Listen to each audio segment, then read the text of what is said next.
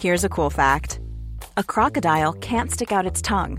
Another cool fact you can get short term health insurance for a month or just under a year in some states. United Healthcare short term insurance plans are designed for people who are between jobs, coming off their parents' plan, or turning a side hustle into a full time gig. Underwritten by Golden Rule Insurance Company, they offer flexible, budget friendly coverage with access to a nationwide network of doctors and hospitals. Get more cool facts about United Healthcare short term plans at uh1.com. Ryan Reynolds here from Mint Mobile. With the price of just about everything going up during inflation, we thought we'd bring our prices down. So to help us, we brought in a reverse auctioneer, which is apparently a thing. Mint Mobile unlimited premium wireless. Ready to get 30, 30, bit to get 30, bit to get 20, 20, 20, bit to get 20, 20, bit to get 15, 15, 15, 15 just 15 bucks a month. So, Give it a try at mintmobile.com slash switch. $45 upfront for three months plus taxes and fees. Promo rate for new customers for limited time. Unlimited more than 40 gigabytes per month. Slows. Full terms at mintmobile.com.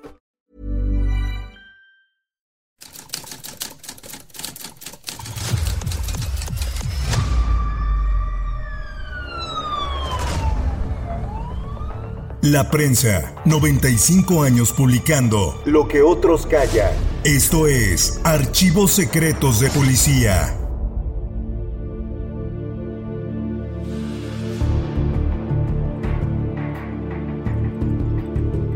Una carta escrita por la víctima era la única prueba que tenían para esclarecer la muerte de Laura Esperanza. Esta es la historia del novelista asesino.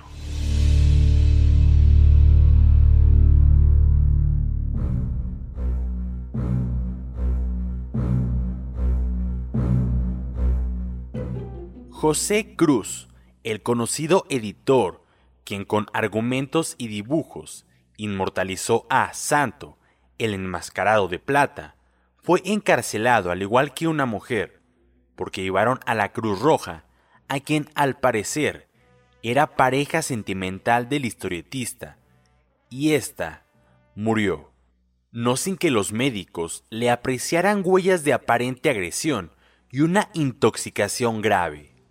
El también pintor se encontró muy comprometido por la muerte de Laura Esperanza Córdoba Navarro, quien anotó antes de fallecer que la habían envenenado en la residencia donde vivía con el propio José Cruz. Aunque los agentes de la Policía Judicial suponían que Laura se suicidó, no descartaban la posibilidad de un asesinato. Los investigadores creían que la mujer terminó con su existencia y en venganza por la mala vida que le dio José, optó por señalarlo como responsable de su muerte. Pero eso no dejaba de ser una simple suposición.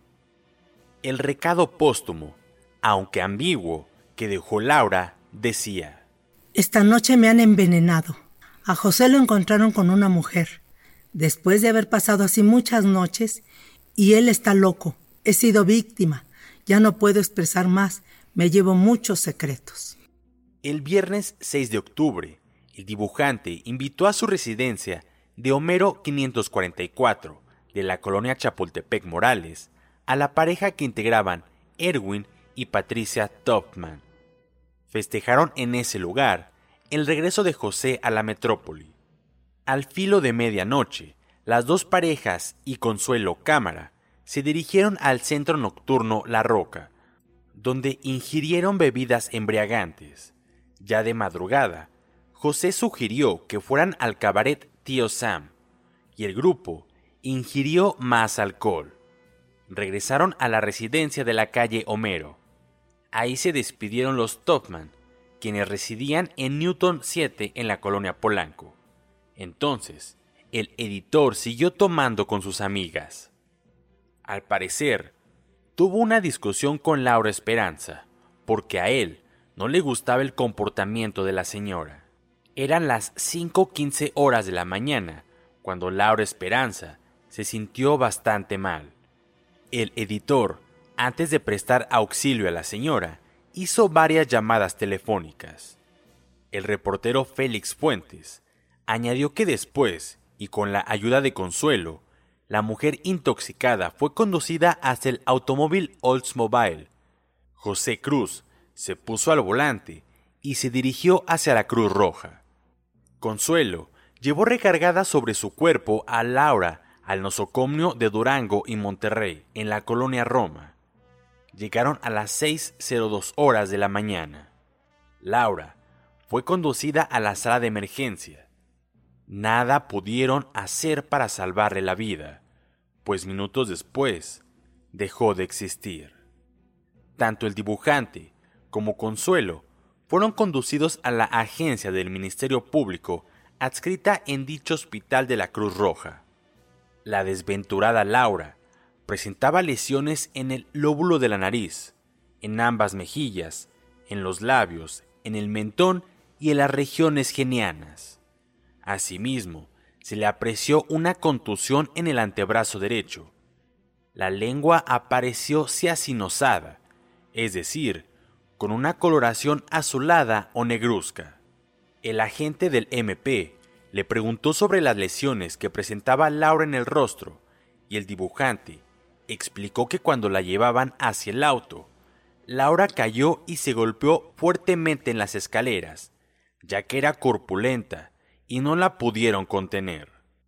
La versión de José Cruz era un tanto inverosímil, explicaba el reportero Félix Puentes, porque era lógico que si Laura Esperanza se cayó en las escaleras, solo habría sufrido una o dos lesiones, pero presentaba heridas en ambas mejillas y hasta en un antebrazo.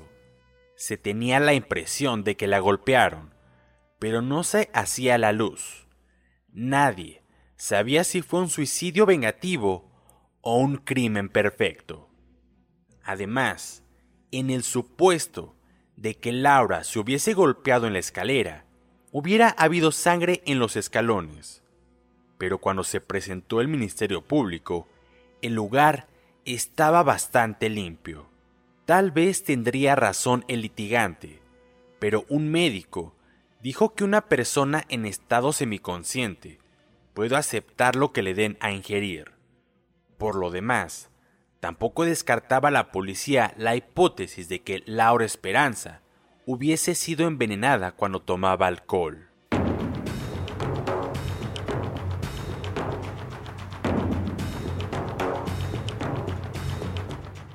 El pasante de medicina y hermano de Laura, Roberto Córdoba Navarro, dijo que a las 4.15 horas del sábado 7 de octubre de 1961 recibió una llamada telefónica en su domicilio.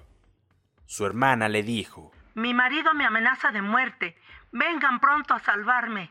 Laura colgó la bocina y Roberto intentó comunicarse con ella, pero le fue imposible. El pasante supuso que alguien había descolgado el auricular. De inmediato, se puso ropa y fue en busca de su hermano José Manuel. Ambos llegaron a Homero 544, donde llamaron con insistencia. Luego se enteraron de que Laura, Esperanza, se encontraba en la Cruz Roja. Investigaban el caso los agentes que dirigía el comandante Edmundo Arriaga. Gilberto Hernández, Francisco Villegas y Carlos Barrón. Sobre el editor, se comentaba que era adicto a alguna sustancia y gustaba de organizar actos inmorales en su residencia. Su progenitora, María Díaz de Cruz, dijo que el único error de su vástago era que le gustaban mucho las mujeres. José Cruz se había divorciado en julio de 1960 de Alicia Rueda. El lunes 9 de octubre de 1961 practicaron la autopsia respectiva y se esperaban importantes resultados. Tal vez daría la clave para saber si se trató de un suicidio o podía especularse en torno a un asesinato. Como la necropsia que se practicó al cadáver de Laura Esperanza reveló que ella sufrió quemaduras en el rostro con la sustancia tóxica que le ocasionó la muerte, el detenido, José Cruz, podía recuperar su libertad de un momento a otro. De todos modos, los agentes de la policía judicial sospechaban que el conocido editor de historietas pudo obligar a su pareja a que ingiriera la materia venenosa. José Cruz había sido objeto de estrechos interrogatorios. Los investigadores se enfocaban sobre la también detenida Consuelo, la que tal vez formaba parte del triángulo amoroso disuelto. Creían que ella daría la clave de todo. El médico Miguel Gilbón, director del Servicio Médico Forense, estuvo presente hasta que concluyó la autopsia. Sabía el profesionista que un error ocasionaría graves consecuencias en la aplicación de la justicia. Laura Esperanza sufrió una congestión visceral generalizada y lo que inicialmente se tomó por indicios de golpes, en realidad eran quemaduras por la misma sustancia que le provocó la muerte.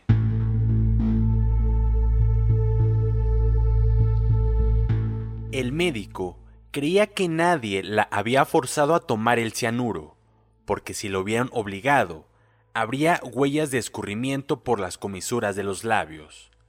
Las huellas de las quemaduras eran de forma irregular, pero punteadas. Las manos de José y Consuelo no presentaban quemaduras por ácido prúsico. En una reconstrucción de hechos, se encontró en la residencia un bote de hojalata que contenía cianuro, el que se supuso había tomado Laura. No tenía huellas dactilares aprovechables, ni siquiera las de ella. El cianuro hizo contacto con el ácido clorhídrico del estómago y se convirtió en ácido cianhídrico altamente cáustico. Por su parte, José Cruz lloró en los separos ante su impotencia para demostrar que no había dañado a Laura Esperanza. El cianuro era del dibujante, quien pretendía experimentar en el proceso de fotografía, y la lata del tóxico se hallaba en el baño de la alcoba de un segundo piso. Es decir, estaba en la recámara de donde salió Laura para después sentarse en un sillón donde dejó de existir. Un químico de la Procuraduría dijo que eran 300 gramos de cianuro en el bote de hojalata. Por cierto, que el bote estaba oxidado y nadie lo pudo abrir. Quien extrajo el poderoso veneno echó mano de un abrelatas e hizo un pequeño agujero en la base del recipiente metálico. El abrelatas apareció en un botiquín del mismo baño. A pesar de todo, los detectives sospechaban de José Guadalupe Cruz, pero no le habían demostrado alguna responsabilidad en el deceso misterioso de Laura Esperanza, quien también había ingerido una pequeña dosis de barbitúricos. Inesperadamente, la Procuraduría decidió consignar por homicidio al célebre dibujante, y como copartícipe en la comisión del delito iría Consuelo Cámara. Entre las supuestas del crimen, destacaba la fama pública del sujeto, cuya conducta revelaba desviaciones mentales y sexuales. También las declaraciones de sus cuñados, José Manuel y Roberto Córdoba Navarro. La sustancia tóxica fue identificada finalmente como sulfocianuro de potasio, y no había duda que el recado póstumo fue escrito por Laura Esperanza, quien asimismo lo ingirió.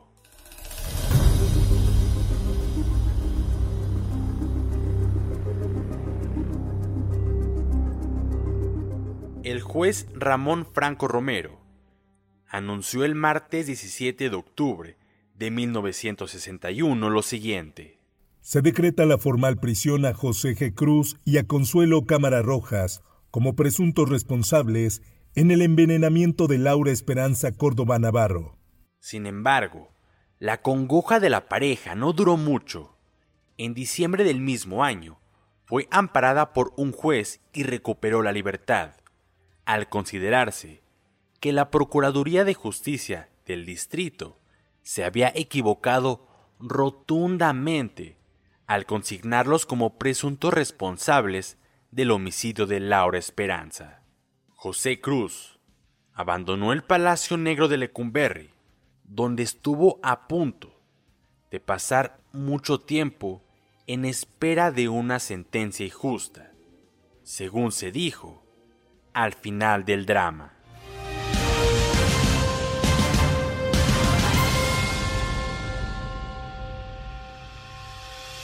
Puedes escuchar este y otros podcasts OM en Apple Podcast, Spotify, Google Podcast, Acast, Deezer, Amazon Music y seguir la conversación en la cuenta de Twitter arroba podcastom o al correo podcast.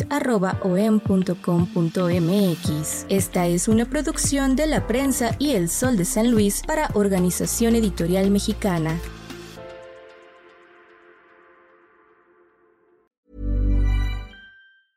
Hi, I'm Daniel, founder of Pretty Litter. Did you know cats tend to hide symptoms of sickness and pain? I learned this the hard way after losing my cat, Gingy. So I created Pretty Litter, a health monitoring litter that helps detect early signs of illness by changing colors, saving you money and potentially your cat's life. Pretty Litter is veterinarian developed, and it's the easiest way to keep tabs on your fur baby's health right at home. Go to prettylitter.com and use code ACAST for 20% off your first order and a free cat toy. Terms and conditions apply. See site for details. Even when we're on a budget, we still deserve nice things.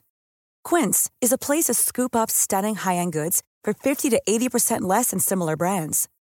They have buttery soft cashmere sweaters starting at $50, luxurious Italian leather bags, and so much more.